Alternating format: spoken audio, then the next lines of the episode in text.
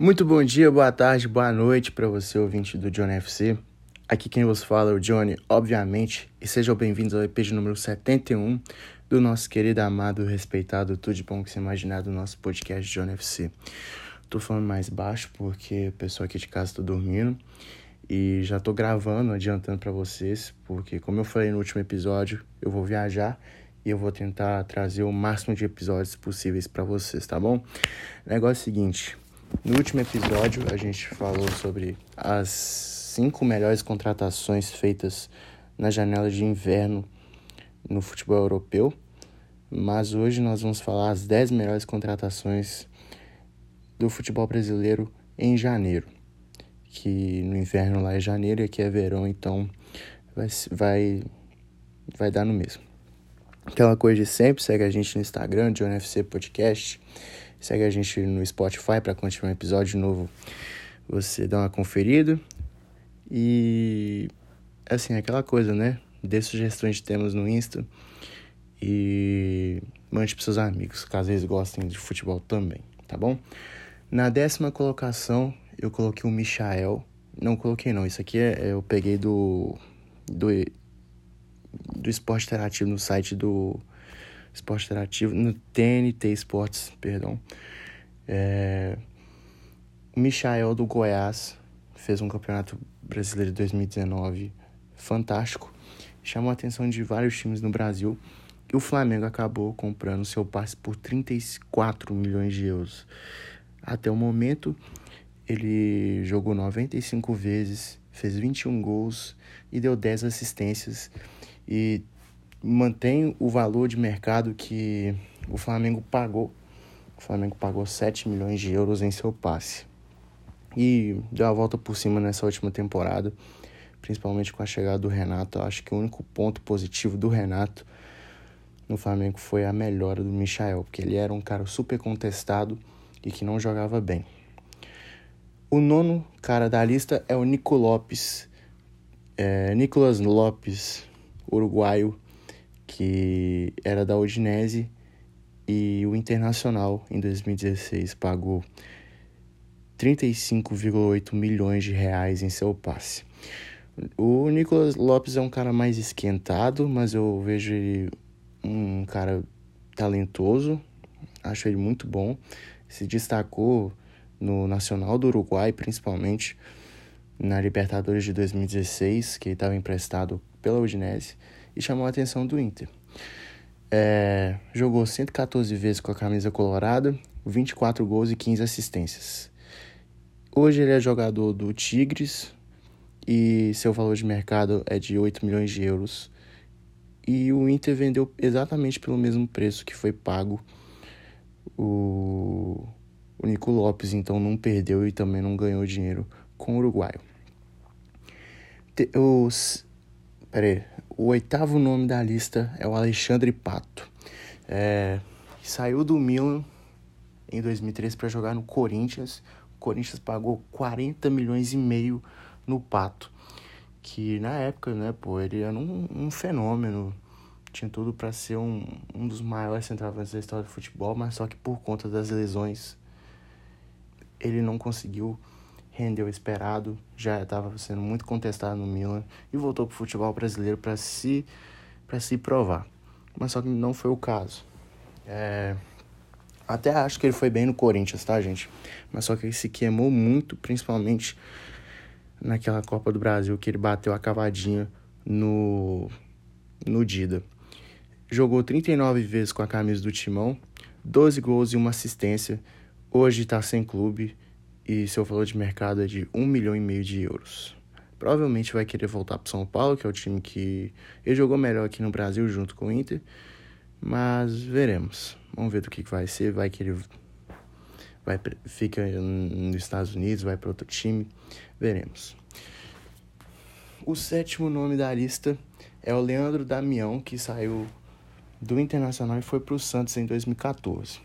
É, para mim, essa é uma das piores contratações da história do futebol brasileiro, disparado, porque o Santos se amargurou numa dívida enorme com, com o Internacional e com o próprio Leandro Damião. O Leandro Damião ia ganhar um salário de quase um milhão. Ele entrou na justiça contra o time alvinegro, é, alegando pobreza, assim, que tinha uma pista de boliche em casa. E, assim, não tinha necessidade do Santos comprar ele na época, porque o Gabigol estava surgindo e ele seria o principal centroavante. O que aconteceu nesse mesmo ano? Porque o Damião jogou pouco. Jogou 26 vezes, marcou apenas 6 gols e deu uma assistência. Hoje ele está lá no Japão, esqueci o nome do time. É, seu valor de mercado é de 1,7 milhões de euros. O sexto nome da lista. Peraí, 10, 9, 8, 6. Sexto. Desculpa, gente, é que eu não coloquei a ordem. Vou colocar aqui. O sexto nome da lista é o Vitinho, que saiu do CSK Moscou para jogar no Flamengo. Sonho de menino. É, eu não acho o Vitinho ruim, tá, gente? Vou ser bem honesto. Eu acho o Vitinho um bom jogador. Mas só que ele. Ele tem seus altos e baixos e se irrita muito a torcida do Flamengo. Chegou a preço de ouro, 10 milhões de euros, 44 milhões de reais. Foi uma contratação muito cara na época. Foi para suprir a ausência do Vinícius Júnior. Jogou 161 vezes 24 gols e 26 assistências, e hoje seu valor de mercado é de 5 milhões de euros. E tudo indica que o Flamengo não vai recuperar essa grana. O quinto jogador da lista é o Gerson, que saiu da Roma e foi para o Flamengo, o Gerson Coringa. O Flamengo pagou 50 milhões de euros em seu passe e eu não entendi na época, porque ele não tinha dado certo na Europa, jogou bem no Fluminense, na Roma não encaixava nem fudendo e, e nem na Fiorentina. Porém, no Flamengo ele calou minha boca e foi um craque. Jogou 102 vezes com a camisa do Flamengo, fez 6 gols e 11 assistências. Hoje tá no hoje tá lá no, no Olympique de Marseille, inclusive hoje que eu tô gravando e deu duas assistências no jogo da Copa da França. Torço para que ele recupere seu futebol, é, que ele seja esse coringa que ele foi, para que, a gente, que ele chegue bem na Copa de 2022, que é esse ano. E seu valor de mercado hoje é de 18 milhões de euros. O Flamengo vendeu, vendeu por 25 ou 20 milhões de euros. O Coringa. O quarto nome da lista é o Carlitos Teves. É, ele saiu do Boca e foi pro Corinthians em 2004 ou 2005, na época da MSN, um negócio assim. Não lembro o nome, desculpa, falei bosta.